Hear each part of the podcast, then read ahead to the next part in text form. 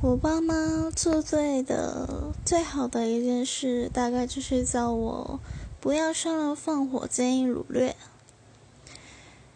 因为我的成长过程很难不长歪，也是他们的这句话让我一直走在正轨上面。如果没有他们的这个教导，我可能真的在监狱里了吧。也可能无法长到现在这个模样。